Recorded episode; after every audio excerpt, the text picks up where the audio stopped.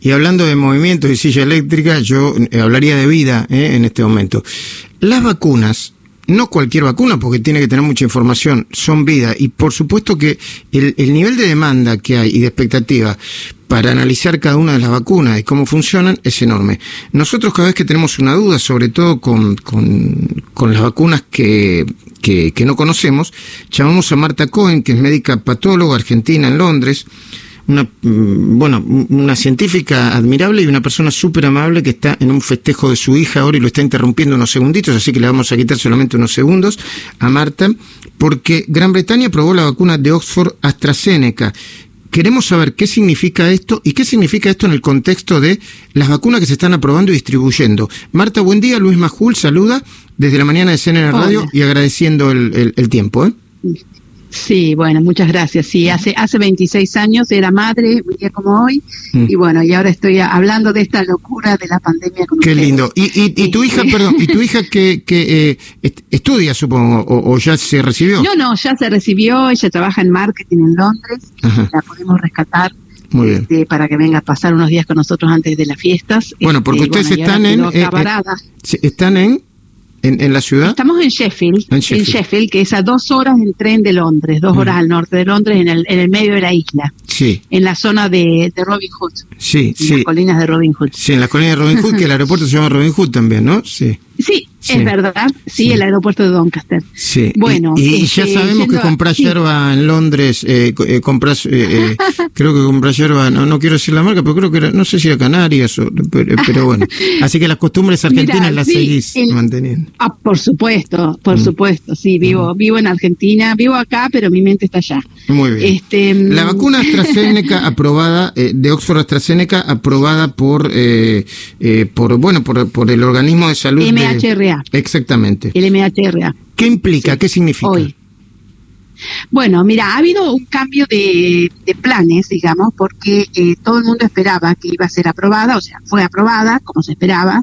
Eh, el, eh, el, plan era que el 4 de enero eh, comienza la vacunación, digamos, más masiva. Había un plan de primero los personas de más de 80 años, después los más de 75, más de 60, etcétera. Y que las dos dosis, la segunda dosis iba a dar a los 28 días. Eh, eh, la idea es vacunar un millón de personas por semana. Ya están los vacunatorios eh, arreglados donde se va a vacunar, porque como acá es un sistema nacional de salud, entonces es más fácil este, distribuirlo, ¿no? Y ya hay más de mil lugares donde se va a hacer incluso vacunación masiva, se está pensando estadios de fútbol, centros de, de conciertos y demás. ¿Está funcionando bien? ¿Está funcionando bien la, la, la logística?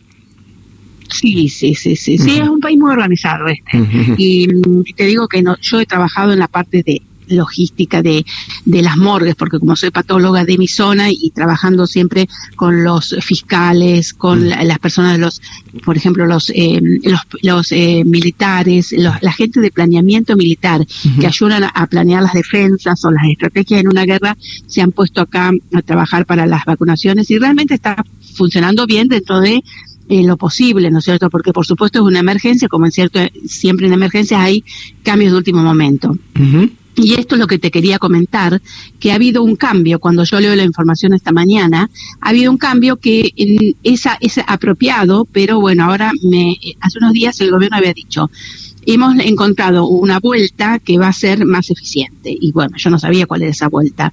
Todos habíamos escuchado que con media dosis eh, y después una dosis completa a los eh, 28 días funcionaba mejor, daba más inmunidad, a largo plazo.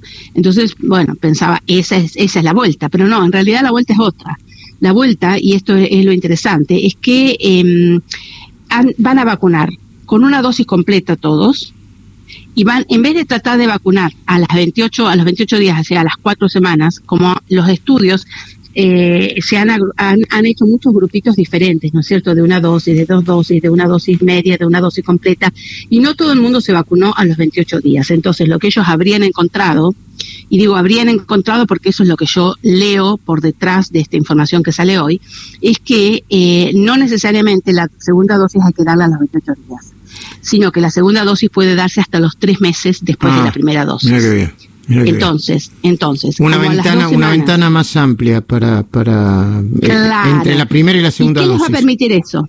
¿Qué les va a permitir eso? Disponer de más cantidad, porque hay una cuestión muy importante que es la producción si bien compraron 100 millones de dosis, ahora van a tener a lo mejor 10.